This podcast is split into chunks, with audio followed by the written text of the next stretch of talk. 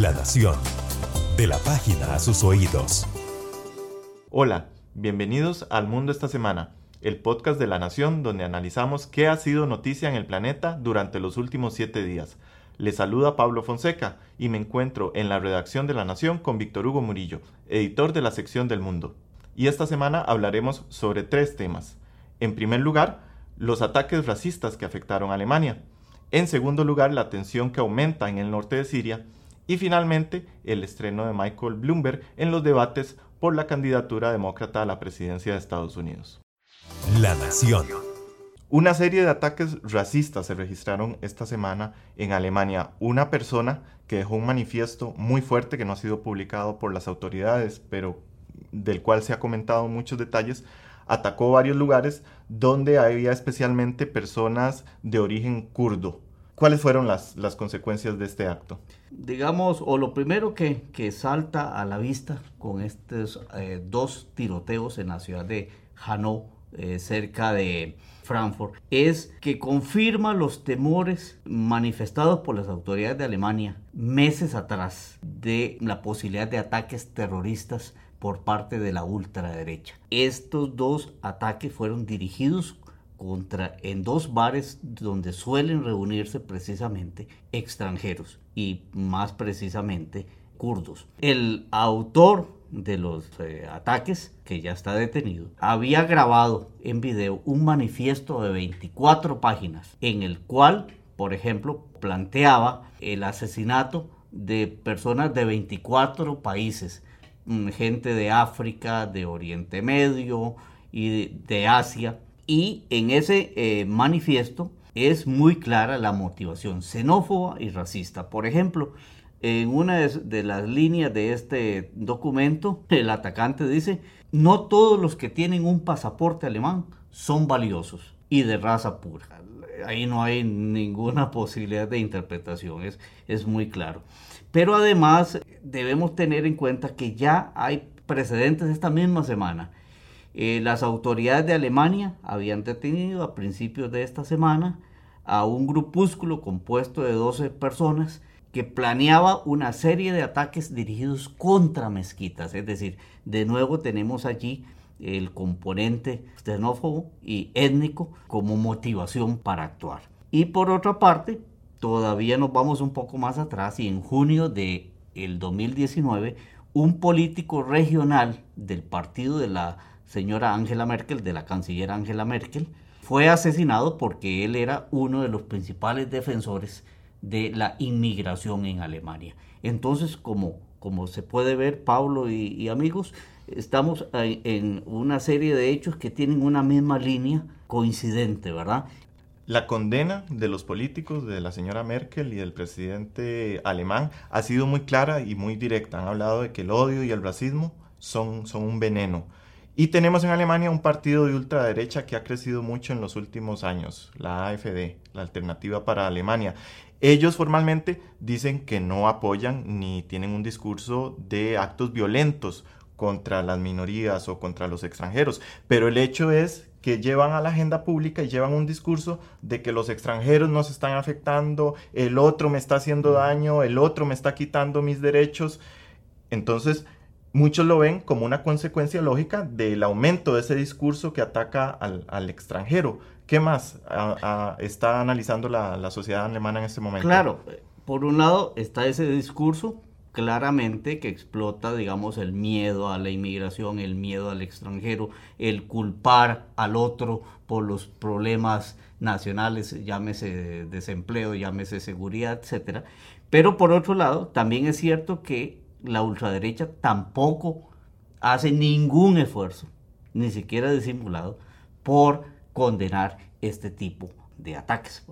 El problema para muchos este, en estos momentos es que el gobierno de la canciller Merkel está pasando por un momento crítico. Hablábamos la semana pasada del acuerdo, por ejemplo, entre un sector de la, de la CDU, del Partido Democristiano, de la señora Merkel, con políticos liberales y de la ultraderecha para elegir al ministro presidente del estado de Turingia. y eso causó todo un revuelo y toda una crisis interna en el Partido Democristiano al punto de que la presidenta del partido tuvo que renunciar y el partido se encuentra en estos momentos inmerso en una crisis. Mientras al mismo tiempo en las diversas elecciones regionales en Alemania, sobre todo en, los estados de la antigua Alemania Oriental, vemos cómo poco a poco la alternativa para Alemania, la ultraderecha, va creciendo.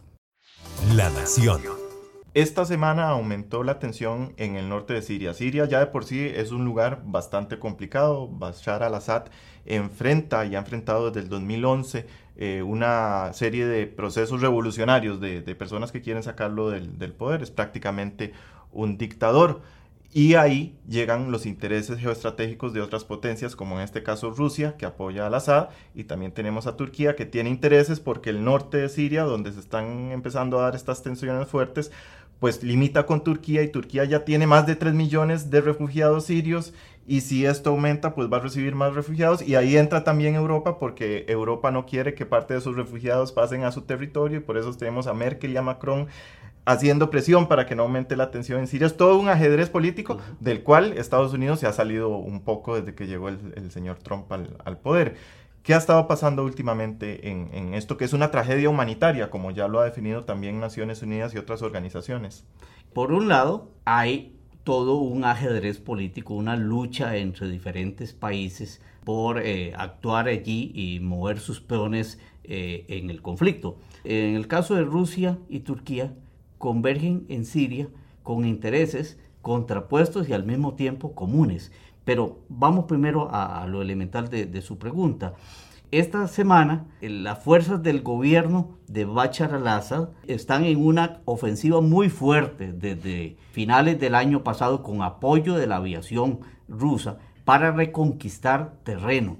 De hecho, posiblemente hace más de un año o un poco más, se pensaba que el fin del régimen era inminente por el avance de los diferentes grupos rebeldes. Pero el apoyo de Rusia ha sido fundamental para que el gobierno de Damasco haya ido reconquistando terreno. Y en estos momentos el interés y la atención del gobierno de, de Al-Assad se centra en recuperar el noroeste de, de Siria.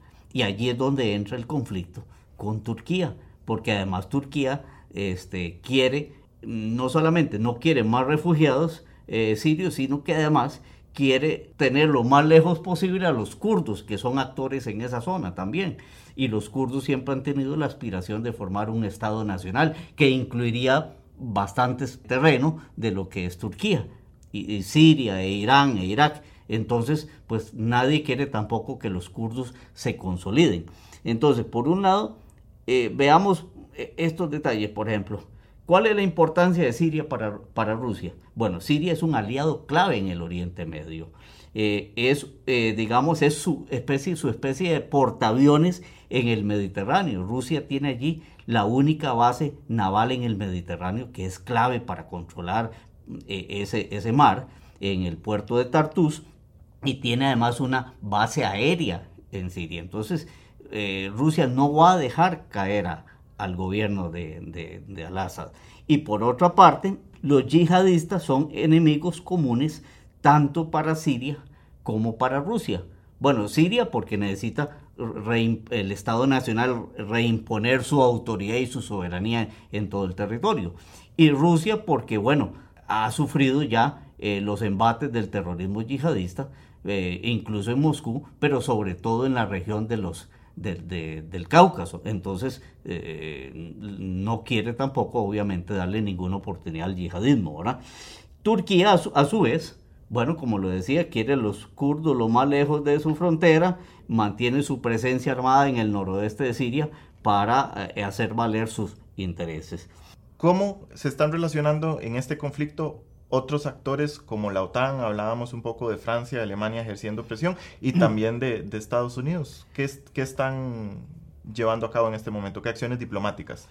Bueno, en estos momentos, eh, por ejemplo, hoy ha habido incluso conversaciones, hoy viernes, eh, conversaciones entre los presidentes de Rusia, eh, Vladimir Putin y eh, el presidente Erdogan de, de, Turquía tratando de bajar un poco la tensión de que no haya una confrontación directa. Recordemos que esta misma semana el presidente turco eh, lanzó una advertencia muy seria que estaba dispuesto a atacar a las fuerzas de Siria si las fuerzas de Siria a su vez continuaban en esta ofensiva en la provincia de, Idlib y además si osaban atacar las fuerzas turcas.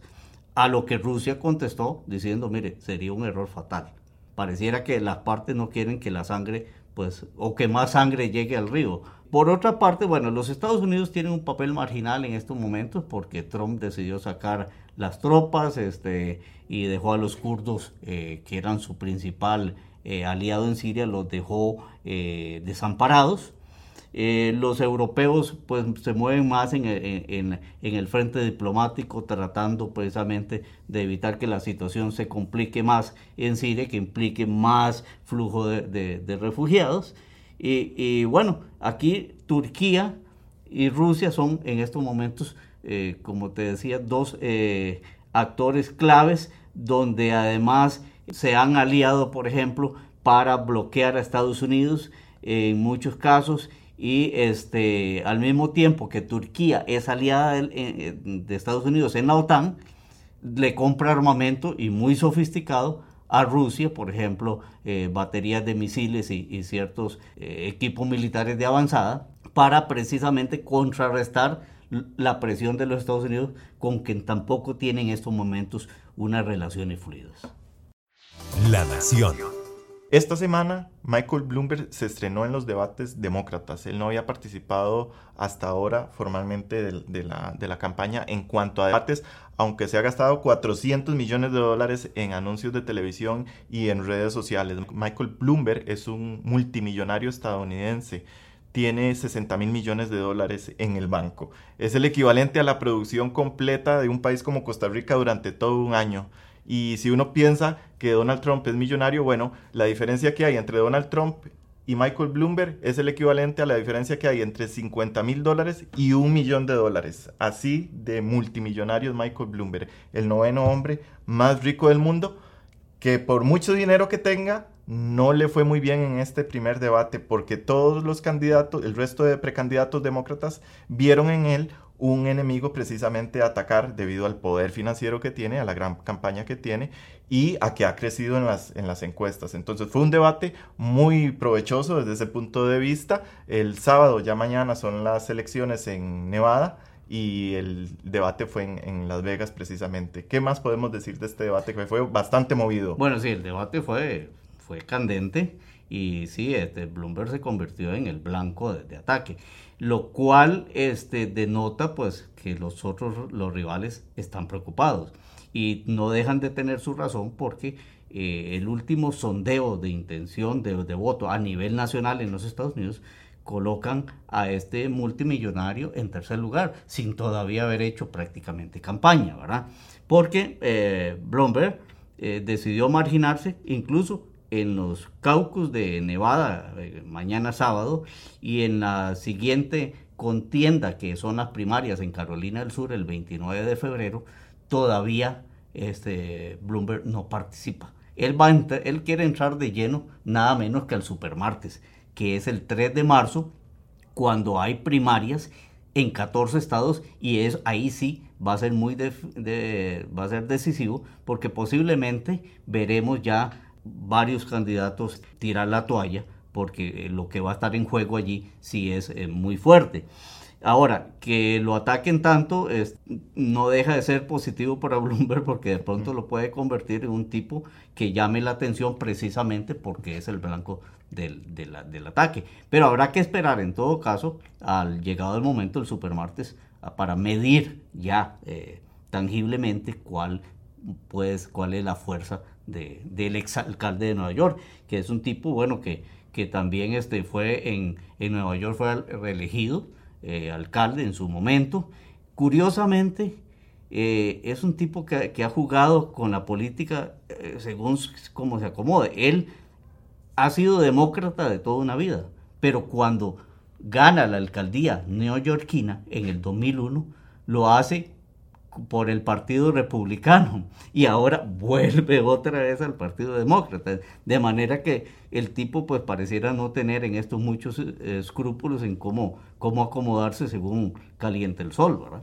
Pero además tenemos un partido demócrata eh, que es interesante desde el punto de vista ideológico, porque tenemos a Sanders, al que se le critica por sus posiciones socialistas, y parte de, esa fue el, de eso fue el ataque que le hizo Bloomberg durante el, debate. Y muy inteligentemente Sanders le respondió que en Estados Unidos ya hay socialismo, pero hay socialismo para los ricos y hay individualismo para los pobres. Eh, mientras que también Elizabeth Warren le, le criticó que en sus empresas las mujeres firman convenios de confidencialidad para no revelar posteriormente si hay algún problema de acoso sexual o discriminación por género y Bloomberg dijo que no estaba dando autorización ni la iba a dar para que las mujeres que se sintieran con, la libertad de hacerlo pues abrieran esas cláusulas de confidencialidad y contaran lo, que había pasado. es, tenemos al socialista Sanders, al multimillonario Bloomberg, a Elizabeth Warren que no termina de calentar y empieza a hacer ataques fuertes en, este debate para ver si la vuelven a ver, para ver si suben las encuestas. Y también tenemos a Buttigieg que se vende como el hombre de centro, que por un lado dice que Sanders quiere quemar el partido y por el otro lado dice que Bloomberg quiere comprar el partido con, con su dinero. Entonces estamos viendo un espectro casi propio de una elección nacional dentro de un solo partido, el, el demócrata. ¿Cuál de todas estas opciones es la que realmente va a permitir enfrentar a Trump. Y mucha gente dice además que ante un partido demócrata como este, el que está ganando es Trump.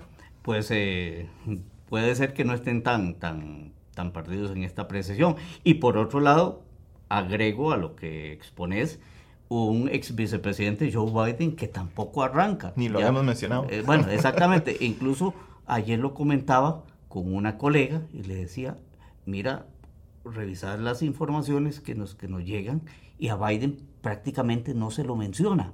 Eh, de hecho, eh, habrá que ver cómo le va en estos caucus de Nevada y cómo le va en Carolina del Sur, porque de pronto podría ocurrir que al llegar el supermartes prácticamente sea el canto de cisne para, para Joe Biden. En estos momentos incluso ya está eh, ya en, franca competencia o amenazado por el, por el mismo Bloomberg. Entonces, el panorama en el Partido Demócrata es complicado por la dispersión de candidatos y porque todavía no aparece una figura que, uno pueda decir, este es el que ya ahora sí se perfila para mm, eh, realmente enfrentar con posibilidades a, a Donald Trump. La Nación. Muchas gracias por habernos acompañado. Lo esperamos de nuevo en siete días para analizar qué ha sido noticia en el planeta. Hasta entonces y feliz fin de semana. Hasta entonces. La Nación le trae lo que necesita saber cada día. Lea, vea y escuche más en nación.com y en nuestras redes sociales.